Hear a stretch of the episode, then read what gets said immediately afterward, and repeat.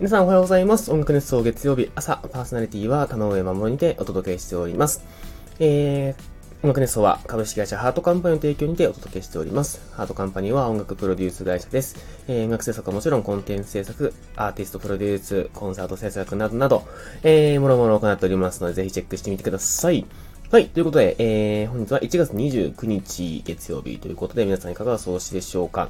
いや、あっという間に1月が過ぎていきますね。師走の名に恥じぬこの速さでございます。そしてあの、僕ね、えー、今、えー、夜ご飯時ということで、めちゃくちゃ料理の音とか被っちゃってるかもしれないんですけど、あの、お気になさいますと いう感じでございます。はい。で、今日なんですけれども、えー、昨日ですね、ついに見てきました。えー、昨日、おとといか。ガンダム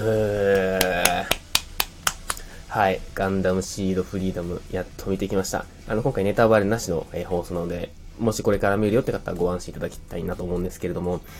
いやー、面白かったですね。エンタメでしたね。なんかあのー、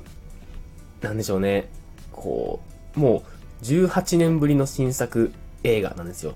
放送が終わった時に映画化しますって言われてから、そこから18年間、まあ、なん、多分なんだかんだあったんでしょう。あの、ずっと止まってて、で、ようやく、えー、映画公開されたのが1月26日ということで、僕は27日土曜日に、ね、見に行ってまいりました。いや、楽しかったっすね。なんか、僕としては、えー、当時、小学、低学年、小学生の低学年ぐらいにガンダムシードがやっていて、で、僕と6つ年が離れている姉がいるんですけれども、その姉がですね、まあ、一緒に見ようって言って、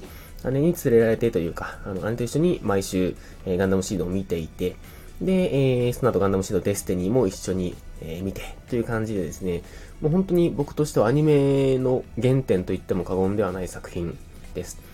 で、そんな作品の新作がまさか、えー、30手前になって見る、見ることができるなろうとは、なかなか思ってなかったのでですね、えー、姉と二人で大歓喜でですね、えー、でちなみに、あの、一緒に今回見に行ったのは、えー、妻と一緒に見に行ったんですけれども、今度また来月にですね、姉と二人でまた見に行ってこようかなと思っております。いや、楽しかったですね。で、あのー、まあ、とはいえ、当時見ていたのが小学生の頃とかだったので、あんまり内容を覚えてないところもあって、とりあえず僕としてはシーンが好き、まあ、めちゃくちゃシーンが好きだったっていう思いはあるんですけど、もう話の筋というか、まあ、そもそも小学生であんまその難しい話を理解できていなかったっていうのもあったんですけれども、うん。なんかその感情だけは残っていて、で、ちょっと、あの、公開までに見直さねばなと思ってですね、今ガンダムシード途中まで見直してるんですけれども、ちょっと公開間に合わず、まあ、それはそれで一旦、その、今の記憶のまんま見て、で、また全部見直して、その、来月、羽と一緒に行くときには、また全部見直した状態で見たいなと思っております。でもなんか感想としてはですね、やっぱ当時見ていた時のこう、キャラクターの見え方と、今こうして見る見え方ってやっぱ全然違って見えるなと思いました。もう本当に、こう、シーンはめちゃくちゃ、ね、こう、映画で見たら、あの、ガキンチョだったんですけれども、まあいい意味でね、ガキンチョだったんですけれども、なんか、こう、デスティニーがああいう完結の仕方を、完結ああいう終わり方をしたのには、ちゃんとやっぱ理由があったんだなとか、で、僕、キラがあんまり好きじゃなかったんですよ。シードの時はめっちゃ好きだったんだけど、デスティの時にあんま好きじゃなくて、なんだろうなと思いながら、映画を見て思ったのが、デスティニの時にちょっとやっぱ人間味がちょっと少なかったというか、神々しさとか紙してのを買っちゃってたみたいなのがあって、そこがなんか自分の引っかかるポイントだったのかななんて思っておりました。うん。なんかそんなことをですね、えー、いろいろ感じる、この約20年ぶりの映画ということでめちゃくちゃ楽しかったです。あの、ガンダムシードね、皆さんもし、リスナーの方で見ていらっしゃる方がいましたら、なんかいろいろね、あの、あそこどうだったとか、ここどうだったみたいな話もしてみたいですね。ちなみにあの、鳥越さんはガンダムシード見たという情報がうっすらありますが、ちょっと鳥越さんともそういう話したいですね。うん。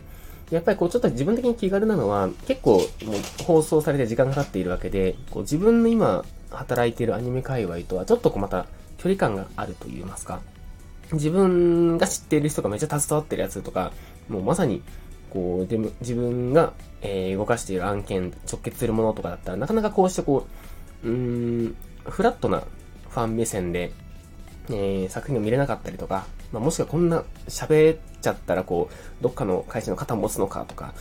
これを喋るんだったらこっちの作品を喋ってあげなきゃダメじゃないか、みたいな、そういうこう、ジャンルもね、いっぱい生まれるんですけれども、あの、シードシリーズに関しては本当に、あの、クレジットとかもね、バーっと最後見てたんですけど、あの、ほぼほぼ、こう、自分の界隈とは、ちょっとまた別の界隈というか、っていうのが、っていうこう距離感だったので、なおさら自分としては、こう、すごく素直にアニメが楽しめた、そんな作品になっていたなと思っております。はい。で、またね、